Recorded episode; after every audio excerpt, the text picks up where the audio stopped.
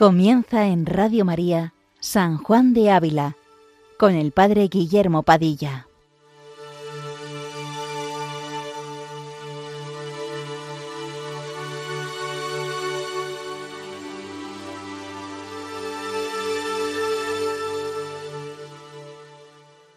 Buenos días, queridos amigos de Radio María. Continuamos esta mañana nuestro programa dedicado a San Juan de Ávila, doctor de la Iglesia Universal. Cerramos hoy, con el capítulo 42 de la Audifilia, la sección cuarta, dedicada, como venimos recordando estas semanas, a dar algunos motivos para probar que nuestra fe católica es la verdadera. Ya la semana siguiente, si Dios quiere, el Padre Fernando comenzará la quinta sección de este tratado, también dedicada a la fe, pero ahora ya contemplándola como virtud, como virtud infundida por la misericordia de Dios, y cómo a veces, dice el maestro cuando explica el principio del, del tratado cómo se va a dividir, dice, y cómo a veces Dios puede quitarla por nuestros pecados. Dice San Ignacio de Antioquía que el principio es la fe y el fin la caridad.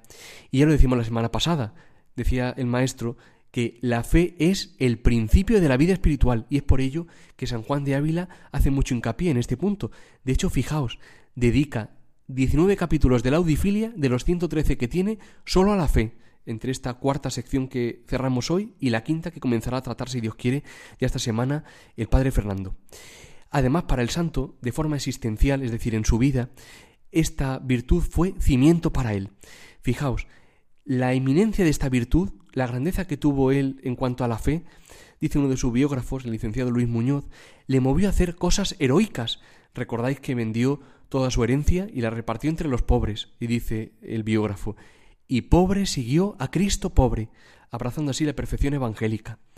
Después, arrebatado de ese ardiente celo de la gloria de Dios, dejó su tierra y quiso pasar a, América, a las Indias, y también por fe, por fe, se quedó en Andalucía, porque fue, como sabéis, por escuchar eh, de labios del arzobispo de Sevilla que por obediencia debía quedarse. Más aún, mm, por predicar las verdades evangélicas con entereza y esfuerzo, es decir, tal cual son, padeció también muchos trabajos. Estuvo en la cárcel, contradicciones y permaneciendo siempre, por supuesto, en su oficio. Y continúa diciendo este biógrafo que el maestro, durante todo el tiempo de su vida, además profesó la fe católica romana y perseveró en ella, con gran afecto, en obras, palabras, observando y guardando con suma perfección todo lo que ordena, todo lo que ordena, por supuesto, y manda la Santa Iglesia Católica. Fijaos qué curioso. Para confesar la fe, para perseverar en ella, enseñaba a sus discípulos una devoción muy curiosa. Decía a sus hijos espirituales que nunca se acostasen sin decir estas palabras. Fijaos, pues sin fe no hay salvación, sin penitencia no hay perdón, confiésome a ti, Señor, y hago protestación, es decir, confesión, de vivir creyendo en ti y morir diciendo, Creo en Dios Padre Todopoderoso, es decir, así el credo entero. Qué curioso, ¿eh? Aconsejaba a sus discípulos que nunca se acostasen sin decir esto que hemos dicho y confesar el credo. Bien, pues contemplando cómo resplandeció esta virtud de la fe en nuestro santo y conscientes por tanto de la importancia de no vacilar en ella, nos disponemos a leer e intentar comentar este capítulo 42. Para ello, como siempre, le pedimos al Espíritu Santo que por mediación de la Santísima Virgen María inflame nuestros corazones, derrame sus dones sobre nosotros, para que podamos realmente sacar provecho de este tiempo, de este escrito del Maestro. Comienza así este capítulo. Añadamos a lo ya dicho, como esta fe y creencia fue recibida en el mundo no por fuerza de armas, ni favores humanos, ni humana sabiduría, sino que la verdad de Dios peleó a solas por medio de unos pocos pescadores, y sin letras y desfavorecidos, contra emperadores y contra sacerdotes, y contra toda la sabiduría de hombres, y salió tan vencedora que les hizo dejar su antigua y falsa creencia, y que creyesen una verdad tan sobre razón y tan de corazón creída, que haber tal firmeza de crédito en cosas tan altas es una grande maravilla de Dios, y que los mismos que mataban primero a quien las creía se dejasen después matar por la verdad de ellas y con mayor y esfuerzo y amor que primero las descreían y perseguían. Nos hace ver aquí el Maestro como nuestra fe fue recibida en el mundo, se fue expandiendo no por la fuerza de las armas, como puede ocurrir en otros casos, no por la sabiduría humana, no por el éxito temporal, sino que en el mismo hecho de expandirse por mediación de unos pobres pescadores y pecadores también, como eran los apóstoles, hombres rudos sin estudios, y cómo salía victoriosa al ser presentada a gobernadores, a reyes, nos hace ver la grandeza de la fe, es decir, la fuerza de Dios que había detrás, pues humanamente es ciertamente imposible que se produzca tal cambio, tal mudanza en, mm, en tantos hombres a lo largo de la historia, tanto así que muchos, como el mismo San Pablo, pasaron de perseguidores de la fe a perseguidos por ella. San Pablo soportó, como recordáis, cárceles, trabajos, con lo cual ciertamente no puede provenir eso de una mera sabiduría humana. De una forma magistral, San Juan de Ávila, en la carta 150 que dirige a uno de sus hijos espirituales y que comentaremos eh, quizá a lo largo de este programa en varias ocasiones, dice algo precioso que nos puede ayudar. Dice, ¿de dónde vinieron tantas victorias a tantos millones de mártires que del demonio triunfaron? ¿De dónde tanto vencer a reyes y a sabios y a un mundo entero? ¿De dónde aborrecer tantos premios como les prometieron y abrazar tantos tormentos con que los amenazaban, y lo que más es, aborrecer amor de hijos y mujeres y de todo lo que en este mundo amaban, y por sólo agradar a Cristo, desagradar a todo lo que no es Él. Cierto, no de otra manera, sino de la fe, que les mostraba cuán grandes bienes son los que con aquello ganaban, y cuán breves los que despreciaban. Y esforzados con esto, por una parte, y mirar que Cristo murió primero por amor de ellos, por otra, eran hechos invencibles, y las muchas aguas de las tribulaciones no pudieron apagar el encendido fuego de la caridad que Cristo ardía en sus almas. Poco podía el cuchillo de hierro, poco podía, porque el cuchillo de la palabra había traspasado sus afecciones de la carne y avivado las del espíritu. ¿Qué aprovechaba amenazar con hambre a los que comían y estaban hartos de pan celestial?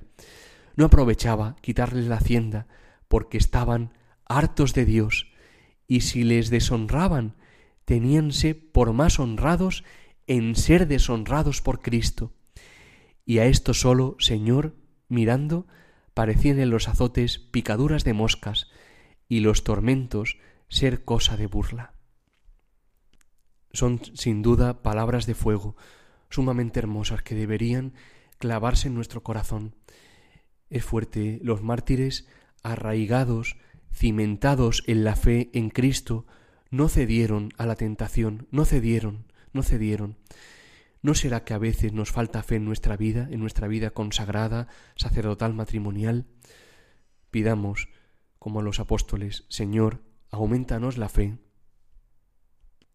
Bien, continuamos leyendo. Y les fue predicada una ley y mandamientos purísimos, tan contrarios de la inclinación de sus corazones, que no se pueden pensar que mayor contradicción tengan entre sí que ley de evangelio y la inclinación que tiene el hombre a pecar. Como dice San Pablo, la ley espiritual es mas yo soy carnal, vendido debajo del pecado. Y con todo esto fue esta ley recibida y con la misma virtud de Jesucristo fueron los corazones y obras tan renovados para cumplirla, que manifiestamente pareció que aquel mismo era el que en toda virtud criaba de nuevo a estos hombres, que primero los habría criado en el ser natural. Podría ser importante señalar lo que apunta aquí eh, eh, San Juan de Ávila, la contradicción que existe entre las obras de la carne, es decir, la inclinación concupiscible que tenemos a pecar, y las obras del Espíritu, la ley del Evangelio, vamos. Y pese a esto, cómo fue ardiendo en los corazones el amor de Cristo, la fe en Él, es decir, cómo cambiaron de vida tantas personas a lo largo de la historia. A este respecto, puede ser muy iluminador uno de los capítulos de la imitación de Cristo, del Kempis, concretamente el capítulo 54 del libro tercero. Es muy recomendable leerlo si lo tenéis ahí a mano, o al menos recordarlo. Vamos a leer algunos subrayados simplemente porque es un capítulo, un capitulillo largo, pero es muy interesante. Dice así: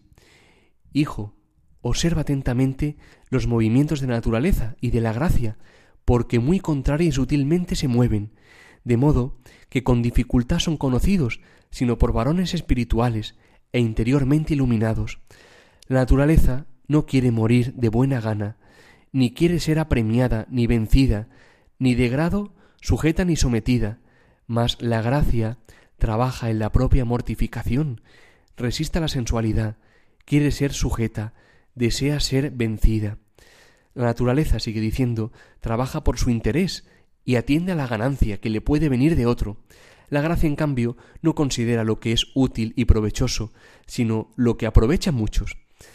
La naturaleza teme a la confusión y el desprecio, más la gracia se alegra de sufrir injurias por el nombre de Jesús. La naturaleza ama el ocio y la quietud corporal, más la gracia no puede estar ociosa, antes abraza de buena voluntad el trabajo. Dice muchas cosas más, pero podremos terminar con este último. Dice, la naturaleza busca tener cosas curiosas y hermosas, y aborrece las viles y groseras. Mas la gracia se deleita con cosas llanas y humildes, no desecha las ásperas, ni rehúsa el vestir ropas viejas. La naturaleza desea saber y oír novedades y secretos, mas la gracia no cuida de entender cosas nuevas ni curiosas, sino que enseña a recoger los sentidos, a evitar la ostentación, a esconder humildemente las cosas maravillosas y dignas de alabar. Como fácilmente se puede contemplar, es la gracia la que ha trabajado en los santos, es decir, es la gracia la que ha podido derramar en ellos copiosamente el don de la fe, gracia a la que ciertamente estos santos han respondido con mucha generosidad a lo largo de la historia, han respondido con todo lo que eran y tenían. Bien, pues seguimos con la lectura de nuestro capítulo. Dice así, y si esto se predicara entre gente bestial y fácil de ser engañada, pudiérase tener de la creencia de estos alguna sospecha. Mas, ¿qué diremos que fue predicada esta verdad en Judea, donde estaba el conocimiento de Dios y su divina escritura, y en Grecia, donde estaba lo supremo de la humana sabiduría, y en Roma, donde estaba el imperio y regimiento del mundo, y en todas estas partes, aunque fue perseguida, mas en fin fue creída, y verificado el título de la cruz, que fue escrito en lengua hebrea, griega y latina, para dar a entender que en estas lenguas, que eran las principales del mundo, había de ser Cristo confesado por Rey, pues si éstos creyeron, con tener motivos bastantes, razones que los sigamos nosotros, y si no, lo no los tuvieron, darse muy claro a entender que creyeron por lumbre de Dios, pues siendo gente tan avisada y tan amiga de su antigua creencia, y tan fuerte en humano poder, no se pudiera plantar tan alta planta de fe y tan profundamente plantada, y en gente tan contraria a esta verdad, si no entendiera en ello la poderosa mano de Dios, mirando lo cual, dice San Agustín, que el que, viendo que el mundo ha creído, él no cree o pide milagros de nuevo para creer, él mismo es prodigio o milagro espantable, pues no quiere seguir lo que tantos, tan altos, tan sabios abrazaron y con mucha firmeza. Ciertamente, como dice el Maestro, es la mano poderosa de Dios la que obra el tal prodigio de la fe, la fe en el amor de Dios manifestado en Cristo Jesús, el Hijo de Dios, que con su encarnación, como dice el Papa Francisco, el Lumen Fidei,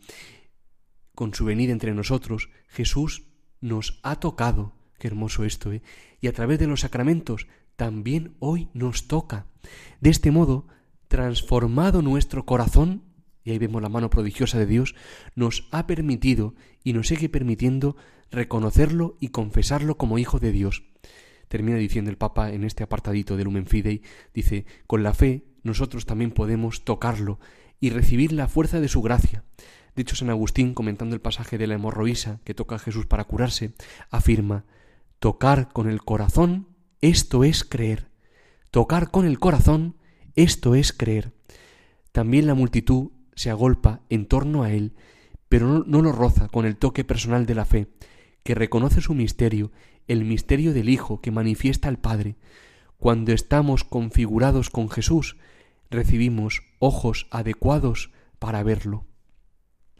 Del mismo modo que dice San Juan en su primera carta, en esto consiste el amor, no en que nosotros hayamos amado a Dios, sino en que Él nos amó primero. Bien, del mismo modo podríamos también decir, es su mano poderosa la que nos ha tocado el corazón primero y nos ha transformado, es decir, nos ha dado la gracia de la fe para que podamos creer, para que podamos ver y reconocer a Jesucristo, nuestro amor, el amor de nuestra vida. Continuamos leyendo y ahora, aunque sea un párrafo largo, el, último de este, de este capítulo, pero conviene leerlo todo junto porque forma eh, un, un conjunto entero. Dice así, Muy justa causa tenemos en esto los que por la gracia de Dios somos cristianos, pues que, desde que el mundo es mundo, nunca en él ha aparecido hombre de tal doctrina, y de tan heroica virtud, y de hechos tan maravillosos y milagrosos, como Jesucristo nuestro Señor, el cual predicó ser el Dios verdadero, y lo probó con escritura divina y con muchedumbre de milagros, y con testimonio de San Juan Bautista, testigo abonado con todos, y lo mismo se ha predicado y probado con muchedumbre de milagros en la Iglesia cristiana, y no ha parecido tal fe que así honre a Dios como la suya, ni tal ley que así lo enseña a servir como el Evangelio, el cual, si alguno bien entendiese, otro motivo no habría menester para creer, ni tampoco han aparecido en el mundo varones de tal santidad como los de los pueblos cristianos, ni se han predicado tan grandes y altos galardones para los que siguen virtud, ni tan espantables amenazas contra los malos, en testimonio de que nuestro Dios es muy amigo de la bondad y enemigo de la maldad, ni se han hecho en el mundo tantos y tales milagros en confirmación de alguna cosa, como los que se han hecho en confirmación de esta fe, ni lo hubiera dejado Dios durar tanto número de años, ni hubiera hecho tantos y tales milagros en prueba de esta creencia, que podemos decir a Dios con razón que si estamos engañados en lo que creemos, Dios nos engañó, pues tiene esta virtud tanta luz de su parte, y se han hecho tales cosas y milagros en confirmación de ella, que otro, si Dios no, no las pudiera hacer. Mas, como está lejos de Dios ser engañador, está lejos de nosotros ser en esto engañados, Gloria sea a Dios para siempre. En el fondo, en todo lo que aquí nos ha dicho San Juan de Ávila, se manifiesta la importancia del testimonio. Ciertamente la fe es una virtud teologal que nos une a Dios y nos pone en comunión con el divino entender, es decir, conociendo a Dios tal y como se nos ha revelado. Por tanto, antes que otra cosa, es un acto del entendimiento, porque se trata de conocer una verdad. Pero como esta verdad no es intrínsecamente evidente, no podemos asentirla, es decir, no podemos prestar asentimiento, no podemos creerla, sino movidos por la voluntad, que manda al entendimiento estudiar las razones, a creer, y cuando son convincentes le manda a sentir, es decir, es el acto de, de decir yo creo. Pero por supuesto es también un acto sobrenatural, la fe, y por tanto tiene parte la gracia, que como decíamos antes, ilumina el entendimiento, la inteligencia y ayuda a la voluntad. Pero es muy importante todas las razones que el Maestro nos ha dado eh, anteriormente, que acabamos de oír, porque iluminan nuestro entendimiento y ayudan a la voluntad a dar el consentimiento a las verdades reveladas. A este respecto, puede iluminar también mucho un ejemplo que pone Joseph Piper, uno de los filósofos más importantes del siglo XX, en su obra Virtudes Fundamentales. Dice él algo así, dice, supongamos que un hombre totalmente desconocido para mí y que según me dice acaba de regresar a casa después de haber pasado algunos años como prisionero de guerra, llega a mi domicilio para darme, dice Joseph Piper, la noticia de que ha visto en un campo de concentración a un hermano mío, cuyo paradero desconocemos desde hace tiempo y al que hemos dado ya por muerto. Nos dice que mi hermano vive y que lo mismo que él regresará pronto. Bastante de lo que me dice concuerda muy bien con la idea que yo tengo de mi hermano, por coherencia y probabilidad, sus afirmaciones parecen justificadas en cierta medida. Pero lo fundamental, es decir, que mi hermano vive y la situación en que se encuentra, es algo, dice Joseph Piper, que yo no puedo en forma alguna comprobar. Comprobable es también hasta cierto punto la credibilidad del testigo, y naturalmente no dejo escapar ninguna posibilidad de informarme sobre él. Pero una vez informado sobre él, sobre su credibilidad, viendo que es digno de crédito, la pregunta irremediable sería ¿Debo creer o no lo que me dice? ¿Debo creerlo o no? En estas interrogaciones está claro que no puede sustituirse por ningún otro vocablo el creer, lo que quiere decir que aquí se trata de fe en su significación total, estricta y propia. Pues mirar, es lo que ocurre con las razones que nos ha dado San Juan de Ávila en este último párrafo. Si Dios no tiene por oficio engañar, si se nos ha dado en Jesucristo, y Él ha sido visto y oído por tantos testigos a su vez, si se han obrado tantos prodigios en toda la era cristiana, como decía aquí San Juan de Ávila, y Dios precisamente está lejos de ser engañador, estamos nosotros lejos de ser engañados en tantos testimonios dignos de crédito. Pidámosle al Señor que aumente nuestra fe, fe que ilumine nuestro entendimiento, para ver cuántas razones tenemos para creer, y fe, por supuesto, que ayude también a nuestra voluntad a prestar el asentimiento. Podemos terminar a modo de conclusión con una cita preciosa de San Juan de Ávila en su carta 150. Dice así, hablando de la fe, Oh fe, esfuerzo de corazones, victoria de los tiranos, sosiego de los turbados, ojo de las cosas invisibles y fundamento de todo el fundamento espiritual, perla preciosa, sin la cual cuanto uno más tiene, más pobre está, camino sin hierro para Dios, fuera del cual quien más anda, menos anda, y pensando que suba al cielo, baja al infierno, puerta por donde Dios a nosotros, disposición para dársenos el Espíritu Santo, honra de Dios, del cual, mientras cosas más altas creemos y que sobrepujan a nuestra razón, más le honramos y más nos le sometemos, oh columna de luz que en la oscuridad de este mundo alumbra a los hijos de Israel, para entrar en la tierra de promisión, casa de vida a los justos. Si quieren volver a escuchar este programa, pueden hacerlo como siempre en la sección podcast de www.radiomaria.es y pueden como siempre hacernos cualquier consulta al Padre Fernando o a un servidor en el correo electrónico sanjuandeávila@radiomaria.es. Pues que San Juan de Ávila interceda por nosotros ante el Señor y busquemos siempre el reino de Dios y su justicia, es decir, vivamos de la fe, sabiendo que todo lo demás se nos dará por añadidura. Buenos días, queridos amigos, y que Dios os bendiga.